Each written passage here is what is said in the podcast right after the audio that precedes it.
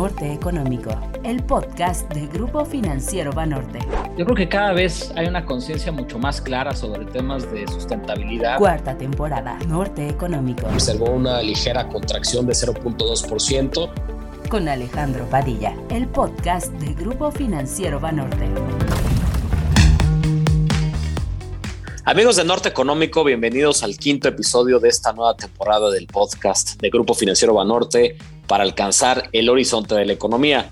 Los saluda Alejandro Padilla, director general adjunto de análisis económico y financiero, además de conductor de este espacio. Espero que todos ustedes se encuentren bien. Y bueno, en esta ocasión me da un gran gusto poder analizar uno de los temas más importantes para este 2022 para cualquier persona que toma decisiones económicas qué pasará con la política monetaria en Estados Unidos. Y para ello contaremos con un invitado de primer nivel. Nos acompaña en Norte Económico en esta ocasión el doctor Larry Meyer, un economista global muy reconocido, quien fue por varios años miembro de la Junta de Gobierno del Banco de la Reserva Federal en Estados Unidos. Esta conversación la mantendremos en su idioma original, en inglés, pero pueden encontrar una transcripción en español en los distintos canales de comunicación de Grupo Financiero Banorte. Así que a cambiar de idioma. Larry Meyer fue gobernador del sistema de la Reserva Federal de los Estados Unidos desde junio de 1996 hasta enero del 2002. Es director ejecutivo de Monetary Policy Analytics, consultora que él mismo fundó y que se dedica a investigación en macroeconomía y política monetaria. Es licenciado en economía por la Universidad de Yale y doctor en economía por el Instituto Tecnológico de Massachusetts. Es autor del libro A Term at the Fifth, An View. También fue docente en la Universidad de Washington en San Luis durante 27 años. Actualmente Meyer también se desempeña como académico distinguido en el Centro de Estudios Estratégicos e Internacionales en Washington. Larry, thank you for joining us to this conversation. Welcome to Banorte's podcast, Norte Económico. Delighted to be here. Well, Dr. Mayer, let's start with today's analysis, if you may. And um, can you share with us and with our audience your views about the US economy and inflation. And uh, what can we expect for this year? And what is your balance of risks? Okay, so first of all, there's a modest revision due on the basis of Russia's invasion of Ukraine, but not much. The spirit of the forecast hasn't changed. And that is strong above trend growth this year, slowing towards trend by 2024. Uh, that means a decline in the unemployment rate to near three and a half, maybe a shade higher, and then stabilizing for the next two years. Inflation is the greatest risk. Uh, and I'd I take my uh, uh, inflation, core inflation uh, projection at 3% for this year with a high degree of uncertainty. This does raise questions for the FOMC, because there's a question of how the persistence of the effects of the price level shocks might become ingrained in longer term inflation and even endanger the stability of inflation expectations. Uh, so, in, in the the Fed, it's all about inflation now, okay, and they got to get started uh, as a result. Thank you very much. And uh, taking some of your your initial comments well, one of the main drivers of financial markets at the start of this year is the policy path of the Federal Reserve uh, for 2022 and, and beyond. Uh, after the huge decline in economic activity back in, in 2020, when the corona cr- crisis started, 2021 was characterized by a strong economic recovery combined with inflationary pressures not seen in, in 40 years. And you just mentioned it. There's a lot of persistency in, in these shocks in, in terms of prices. And obviously, these dynamics are extending at least during the first months of 2022. Given this scenario, what you have just told us, well, there's a huge uncertainty hovering around the next steps for the Federal Reserve. And we have to add another variable that it's Ukraine, just as you mentioned before. So, Larry, what is your call for the next policy decision for the Federal Reserve on March 16th? And uh, what is your expectation about the path for, for the Fed funds rate throughout 2022? Well, we definitely expect 25 basis points in March. Uh, there's going to be some real disagreement on the committee, uh, and quite a number are going to want to go 50. I don't think that'll happen, but we have to keep our eyes on the next few reports the employment report, and particularly the, the, the report on, on uh, core PCE inflation and on CPI inflation, which comes out before the before the meeting. Uh, but 25. Now we believe that they will move 25 basis points in each meeting, remaining meeting this year. So that's uh, uh, seven hikes, and that brings them, you know, to the lower end of, of neutral, basically two two percent. And there is a sense here that uh, of urgency to get started, uh, and you know, policy today is directed at bringing inflation under control. That that's the focus. Uh, the real side looks resilient, uh, but inflation looks really high. And I want to say there's a call about inflation that's very important, and that is temporary. That doesn't mean short-lived. What temporary means is that inflation will fall back to near where it was on its own, even without tighter monetary policy. And that's because what goes up comes down or at least stabilizes. So we do have these disinflationary forces at work, but we won't see much of that until the second half. And that's what we're really waiting for to see how much inflation falls in, this, in the second half of the year. Aside from, from your call uh, for March that you, you mentioned it's 25 basis points um, and, and uh, all these uh, hikes that you are expecting for, for the rest of the, the year, seven hikes in total. I think the next question will be maybe if the Federal Reserve, do you think is, is behind the curve in terms of, of policy normalization? Or how can we assess the risk of facing a recession if the Fed turns more hawkish or more aggressive with, it, with its exit strategy? Do you think that they are really behind the curve? They are behind the curve, uh, no question about that. And under the new framework, and the forward guidance, they're always going to be behind the curve when they start from the uh, zero bound. And that's because they can't raise rates, they can't lift off until inflation is already 2% and on track to overshoot. They never waited that long. So that forces them to be behind the curve and to play catch up. And when that happens, there's always a risk of recession. Now, we have to temper that in, in the following way markets think the Fed has already begun to tighten. Essentially, market expectations have built in six hikes. Okay. So all the Fed has to do is confirm that. And this is fundamentally the way markets work. Markets prices reflect expectations. And those expectations are what then drives uh, both rates and, uh, and their impact on the economy. So it's not seriously behind the curve in that respect. However, you must confirm those expectations. Markets are expecting six. We think the FOMC participants median will be five this year, with more at six than at four. And I want to say that uh, downward revisions that we expect in the uh, in participants' uh, macro projections are more due to a faster pace of, of rate hikes than to anything that happened yesterday. No, thank you very much, and and definitely one one tough question, and and you start to uh, build up around uh, Ukraine and everything that has been happening lately with with the Russian invasion. Is if you think that maybe uh, the Federal Reserve can turn a bit more cautious or or wait and see what's what's going on with these uh, geopolitical risks or you think that the risks are more tilted into inflationary pressures that could be even even higher i think that was one of your your main messages at the beginning of this conversation but the, how how can we understand the way in which the federal reserve can assess the risk of, of ukraine how, how can can can market expectations change in that regard as well well the first thing that the fomc is going to look at is how the markets uh, reacted. And the markets took it in stride. Oil prices were higher by the end of the day. They're higher today. Uh, modest uh, fall in the 10 year and the, and the two year. Equities uh, up. Uh, so, as I say, took it really in stride.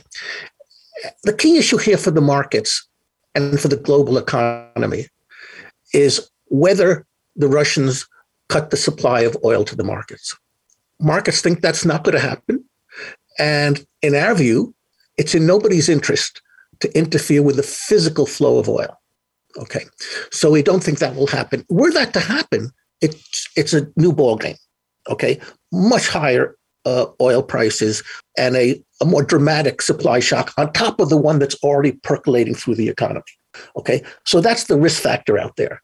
And we don't think that will happen. We didn't think that would happen. We still don't think it will happen. Uh, but it's it's the big risk out there today.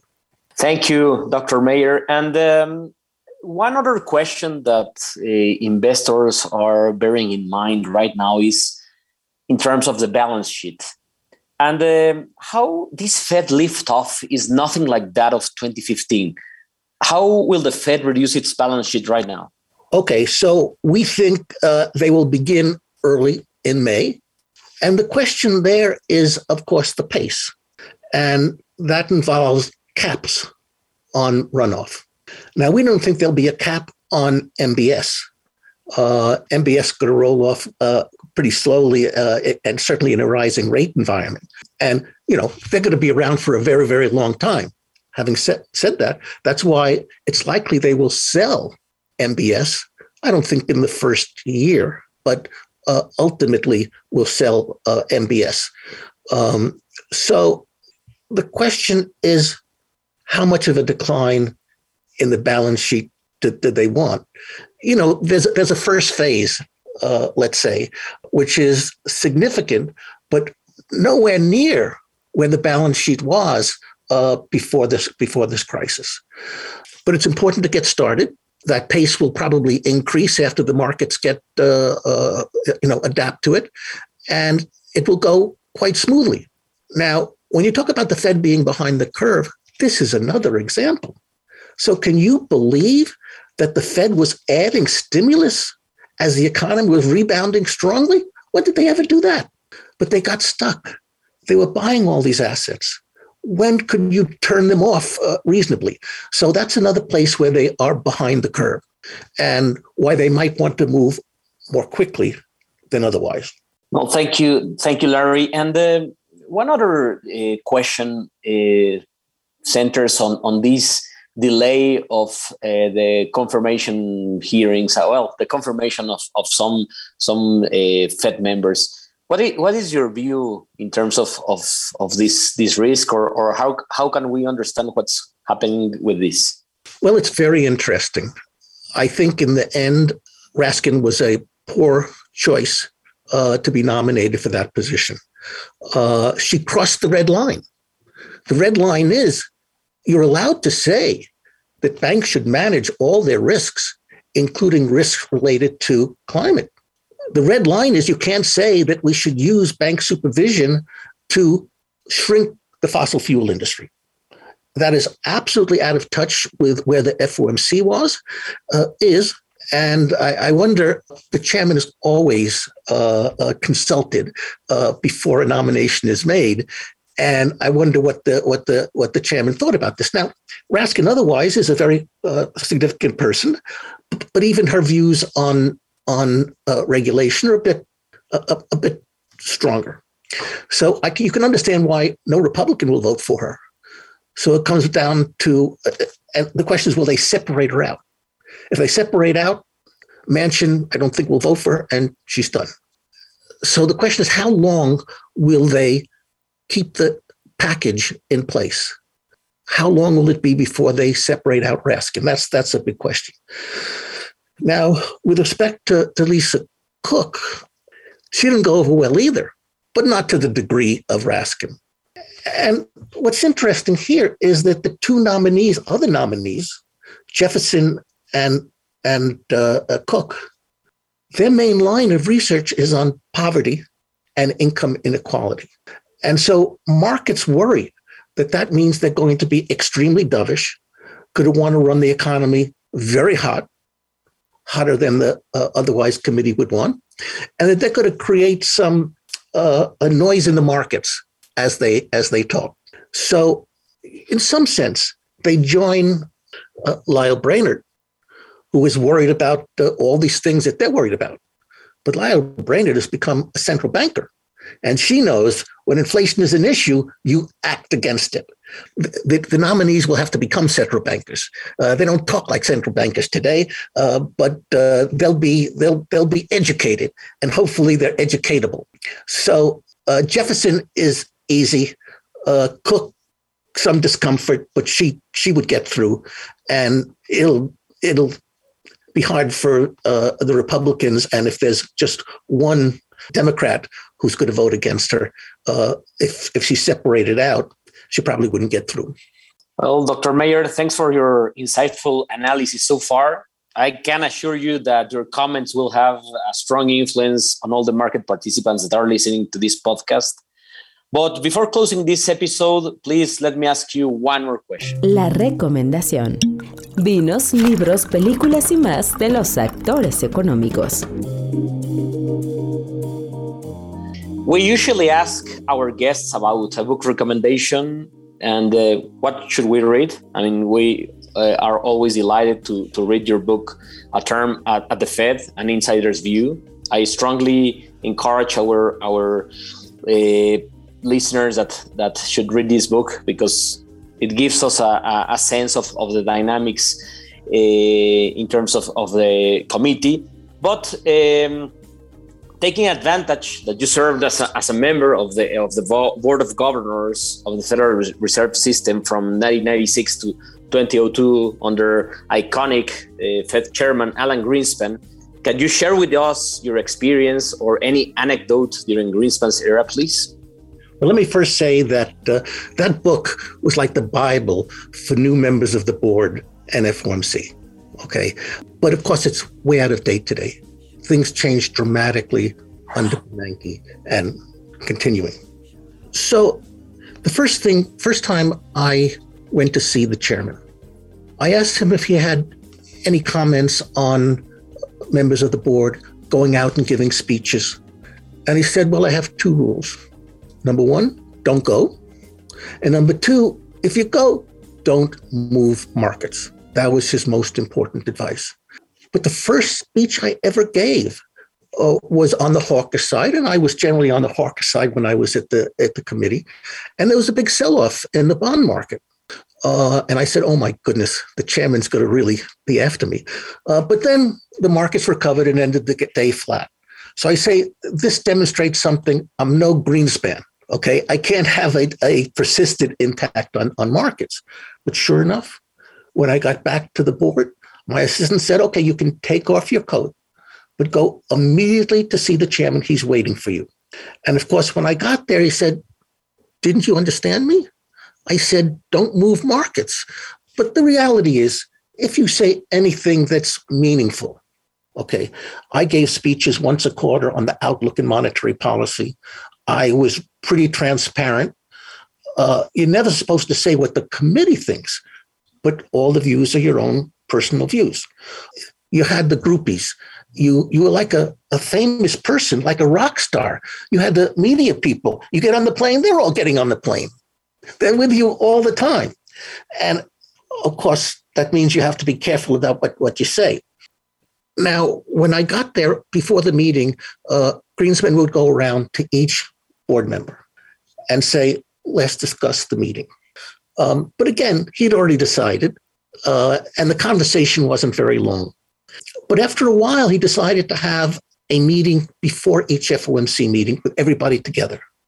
And he would come in and say, This is what I think I'm going to do. Okay, what I'm going to propose.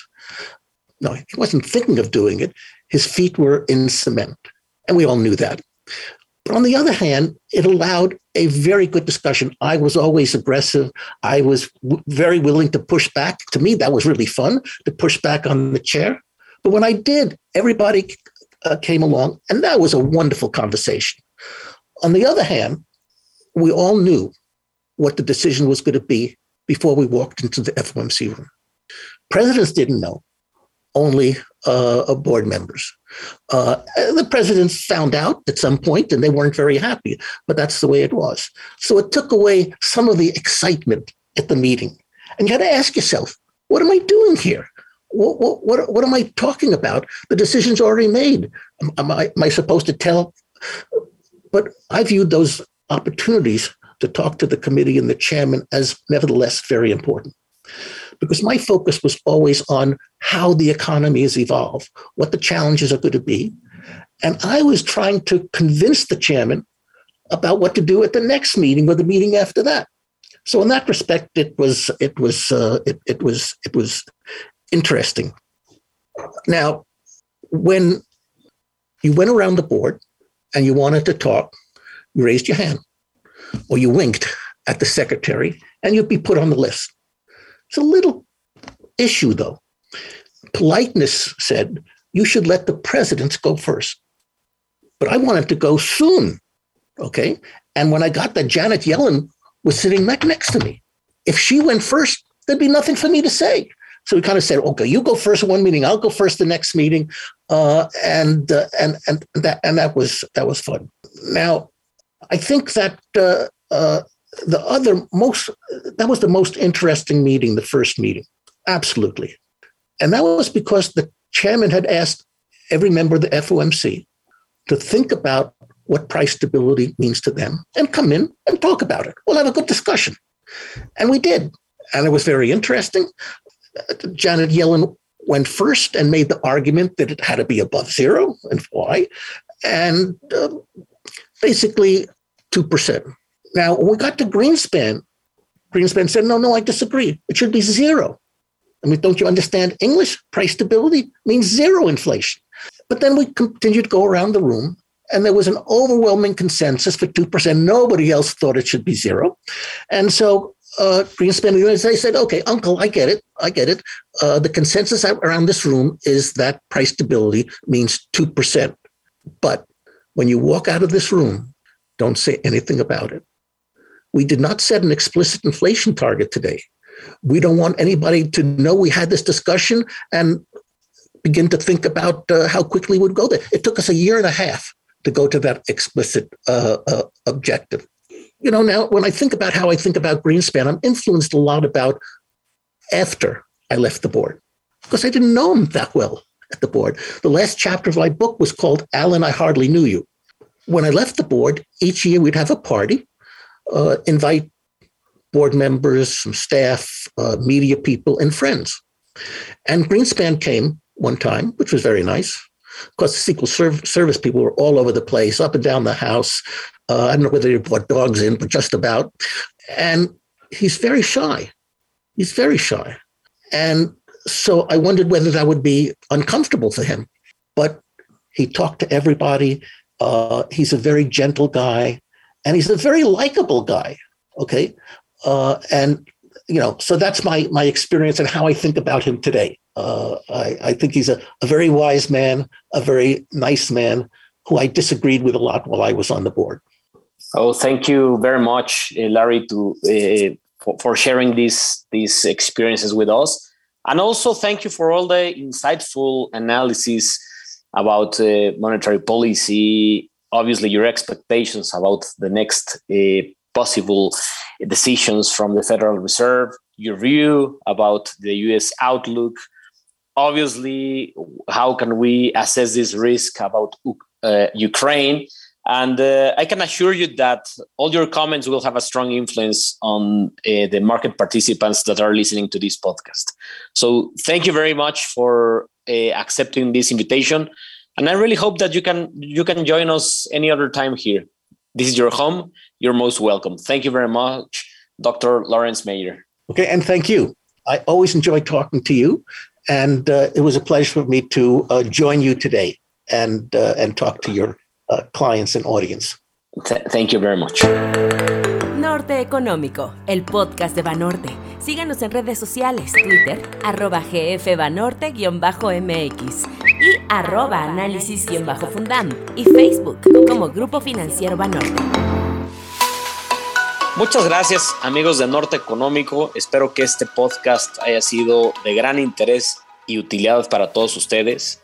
El tema de las acciones futuras por parte del Banco de la Reserva Federal en Estados Unidos tendrá ramificaciones muy importantes para la economía, los mercados financieros también la reacción de otros bancos centrales como Banco de México y por ello consideramos interesante tener esta conversación con, con Larry Mayer, quien es un experimentado economista, además de que fue miembro del comité que toma las decisiones de política monetaria en Estados Unidos por muchos años. Y bueno, estoy seguro que la información que el doctor Mayer nos dio a conocer, pues va a ser de una gran utilidad para todos ustedes. Muchas gracias por habernos acompañado en esta ocasión y los espero la próxima semana con un episodio más de Norte Económico. Muchas gracias y les mando un fuerte abrazo a todos ustedes. Norte Económico, cuarta temporada, con Alejandro Padilla, el podcast del Grupo Financiero Banorte.